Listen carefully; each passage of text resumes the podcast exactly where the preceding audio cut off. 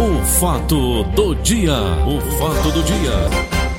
Vamos nós, eleições. Setor produtivo aponta prioridades. Há quatro dias do primeiro turno das eleições municipais, a iniciativa privada sinaliza o que espera do próximo prefeito de Fortaleza. Infraestrutura, segurança, redução de taxas e um canal para aproximação com o poder público estão entre as solicitações.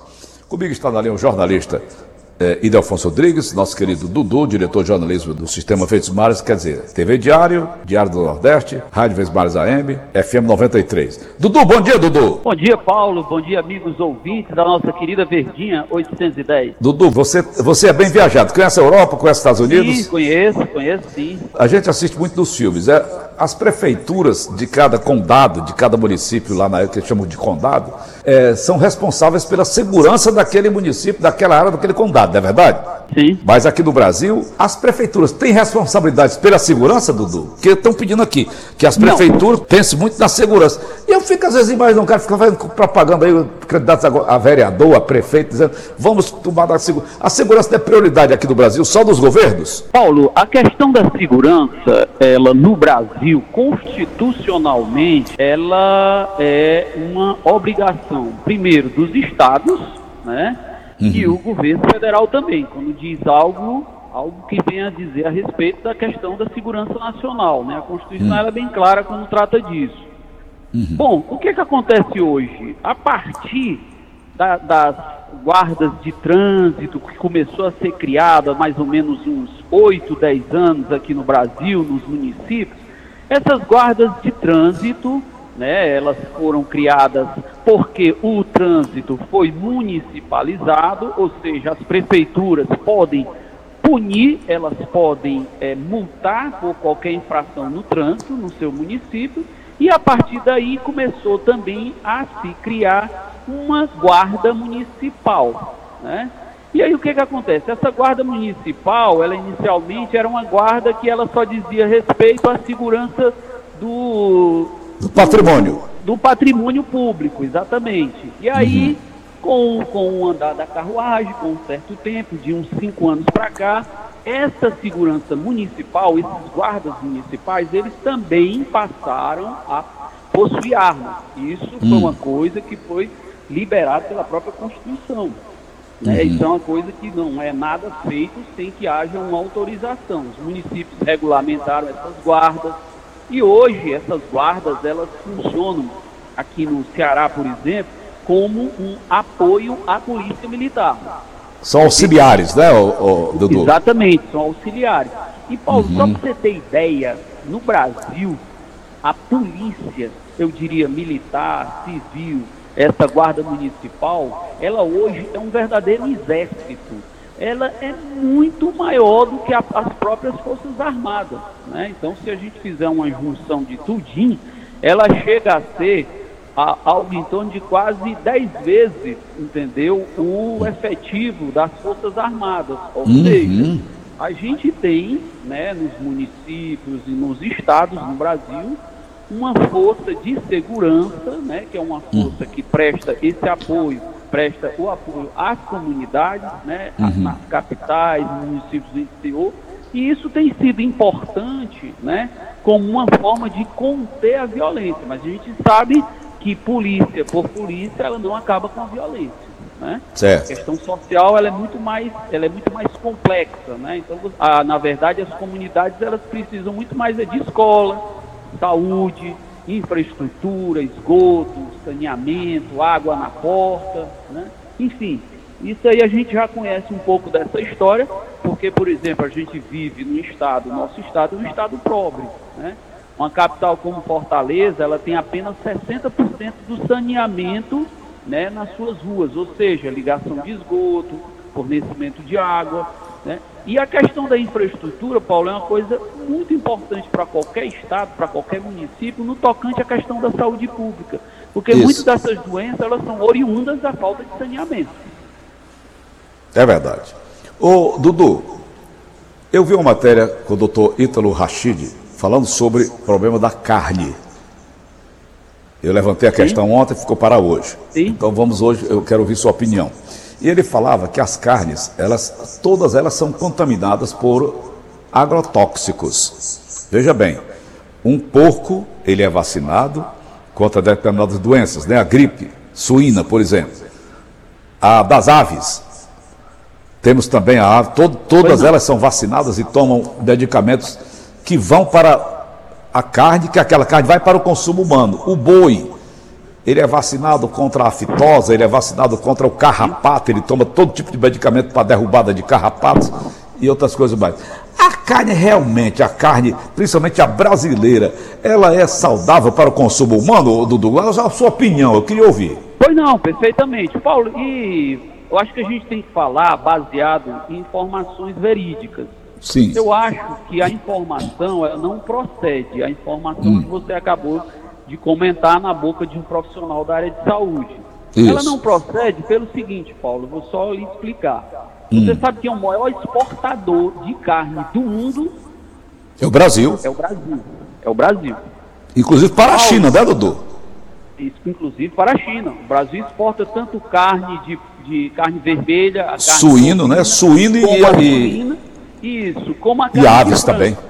Isso, como, exatamente. Paulo, hum. O rigor que esses países, por exemplo, a carne brasileira para entrar num país como a França, a carne brasileira para entrar num país como os Estados Unidos, essa carne passa por uma fiscalização sanitária rigorosíssima, rigorosíssima eu lhe diria.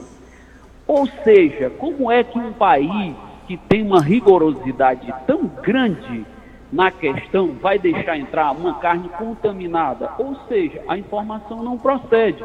O hum. Brasil, ele exporta para todo o mundo. Só para você ter ideia. Paulo, hoje, a população bovina é maior do que a população no Brasil. Só para você ter ideia, hoje o Brasil, ele... Para o abate, né? Para o abate ou para a produção de leites? É, para o abate e para a produção de leite, entendeu? Uhum. São as uhum. duas coisas. Uhum. Só que hoje o, o, negócio mais rentável, naquilo que diz respeito à produção bovina, é a, a carne. A carne, porque ela é que é mais maior, é mais exportada para o exterior. Ou seja, certo. o consumo de carne no mundo hoje ele é muito grande. Uhum. O Brasil também é um grande exportador de, de carne, de carne de frango, né, de carne de porco e também, Paulo, de camarão. É importante Ô, a gente doutor, me, tira aqui uma dúvida. Israel já importa carne do Brasil, carne de, de porco. E os, os, os, judeus, não tem lá um, um ranço né, com carne de porco, né, o judeu? Sim, sim, sim. Mas, Paulo, hoje, em todo o país, a gente tem que entender que hum. você tem a questão da religiosidade uhum. que elas, eu diria que até certo ponto, eles se convivem muito bem, né? Uhum. Então você vê na Europa, um país como a França, você tem do muçulmano ao católico, ao protestante, entendeu? Uhum. Enfim, ela tem todas as religiões. Então a religião também, a questão do consumo, o hábito alimentar, também uhum. é uma coisa que diz respeito muito à questão da religião. Uhum. Né? Então, por uhum. exemplo, se você for para os países do Oriente Médio, eles têm um consumo muito grande da carne de, de criação, a chamada carne de criação, a carne de carneiro. Né? São os caprinos. Inclusive, é, são os caprinos. E o, o abate, se você não sabe, o abate ele tem toda uma rigorosidade em relação à maneira de haver o abate. Ou Para seja, não haver o estresse da carne, né? É, você tem que fazer até o local onde você vai bater, o horário, tem que ser tudo conforme a questão da religião. Ou seja, eles para importarem um produto, eles mandam uma pessoa para cá para observar e ver se está sendo feito dentro de todos os preceitos e todas as orientações que dizem respeito à questão da religião. Uhum. Ou seja, hoje, Paulo, o Brasil é um grande exportador de alimentos. Então existe sempre essa mística de dizer, ah, porque o agrotóxico, porque o agrotóxico. Paulo, você tem que entender que o ser humano, quando ele adoece, ele tem que tomar um remédio, senão ele morre. E o que, que acontece? O agrotóxico, ele é usado como uma forma preventiva. E o agrotóxico, é bom que se saiba, ele, quando você produz em larga escala, você tem que usar, uma, tem que fazer uso de uma medida preventiva. E o agrotóxico, na, na, na, proporção que é usada, entendeu? Ela não, ele não é nocivo à saúde humana. Uhum. Porque se você, Paulo, produz em larga escala, como é que você vai conter a praga? Você viu aí no começo do ano aquela praga de gafanhoto que estava ameaçando, está ameaçando o Brasil. Argentina, ameaçando o Brasil, entrando pelo Uruguai, chegando ali próximo ao Paraguai, próximo ao Rio Grande do Sul, que assustou todo mundo. Claro que isso é um desequilíbrio ambiental. Às vezes, quando você desmata, quando você é, não faz a coisa devidamente, ocupa, ou seja, você desmata aquele meio ambiente para fazer uma grande plantio e não cuida dos, das medidas preventivas, você pode correr o risco de trazer uma praga, porque dali você tirou o pássaro que se alimentava daquele gafanhoto. Tá. Então, isso hoje, não é à toa, Paulo, por exemplo, que o Brasil é um grande produtor de alimentos. Paulo, hoje o Brasil, ele possui a maior produtividade de soja do mundo.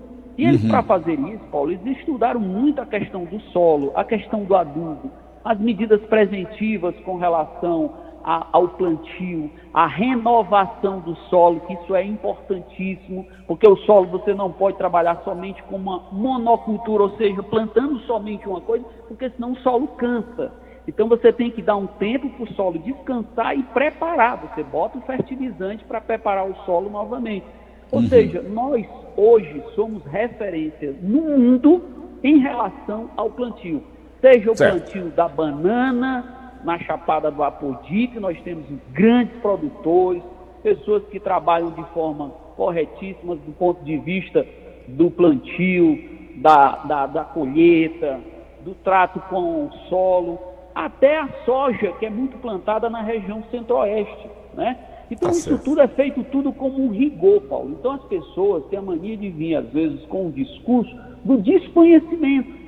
Ou uhum. seja, quem não quer comer carne, quem rejeita esse tipo de proteína, eu acho que é um direito que a pessoa tem, né? É uma forma de se alimentar, né? Agora eu só acho que as pessoas precisam ter cuidado quando elas falam sobre algo que hoje é a nossa maior riqueza. O Brasil hoje, Paulo, só tem um equilíbrio na balança por causa do agronegócio.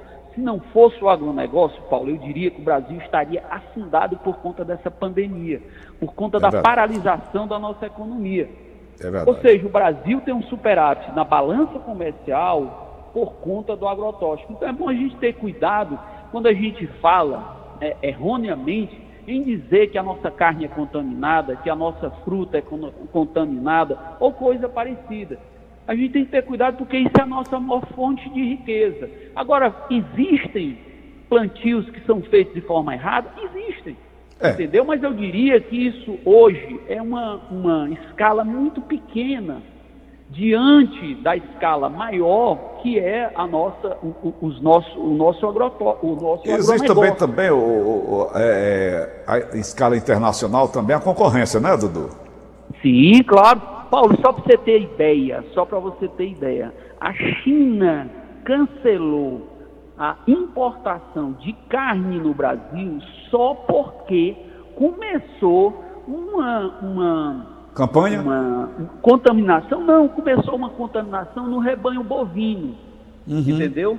Que é uhum. aftosa. Então eles têm muito medo de levar né, essa doença lá para eles, para a carne deles, para porque isso a, a, através da carne você pode contaminar outras cadeias produtivas, né?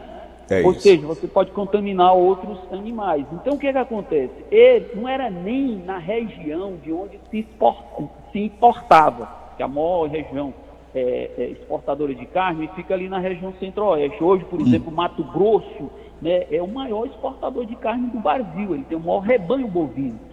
A questão ela começou a acontecer no Nordeste, ou seja, Centro-Oeste é outra região.